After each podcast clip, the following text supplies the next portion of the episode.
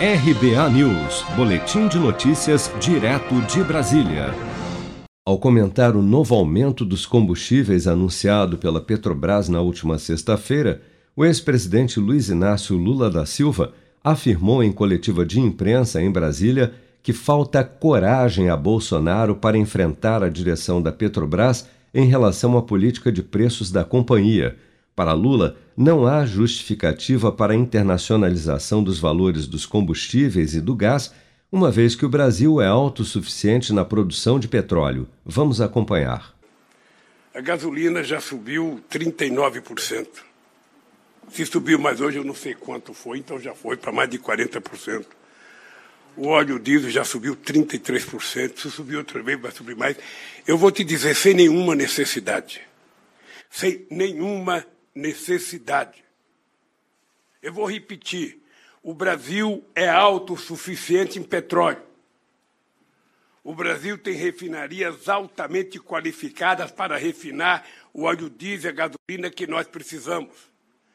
Nós começamos a privatizar nossas refinarias e estamos comprando gasolina refinada dos Estados Unidos quando o Brasil era exportador antes do pré-sal.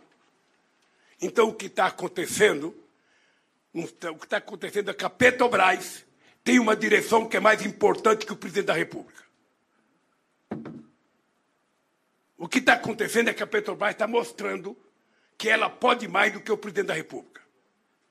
Se ele não tem coragem de governar, não tem coragem de dizer para o almirante que está lá que não vai aumentar, é um problema dele. Significa que o Brasil está precisando de um novo presidente.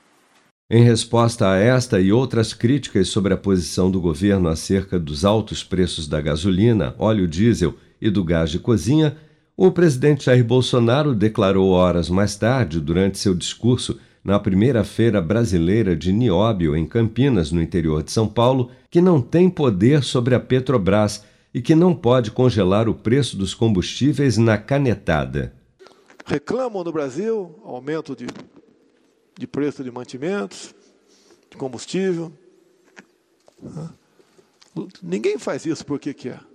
Eu não tenho poder sobre a Petrobras. Eu não vou na canetada congelar o preço é, de combustível. Muitos querem. Mas já tivemos experiência de congelamento no passado.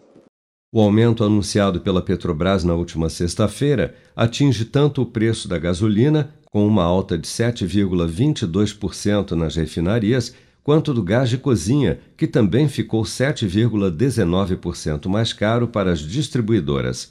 Com o reajuste, o preço médio do litro da gasolina A, sem adição de etanol anidro, deve subir de 2,78 para 2,98, ou seja, um aumento de 20 centavos nas refinarias mas ao ser considerada a proporção obrigatória de 27% de etanol anidro, o aumento será em média de 15 centavos por litro para o consumidor final.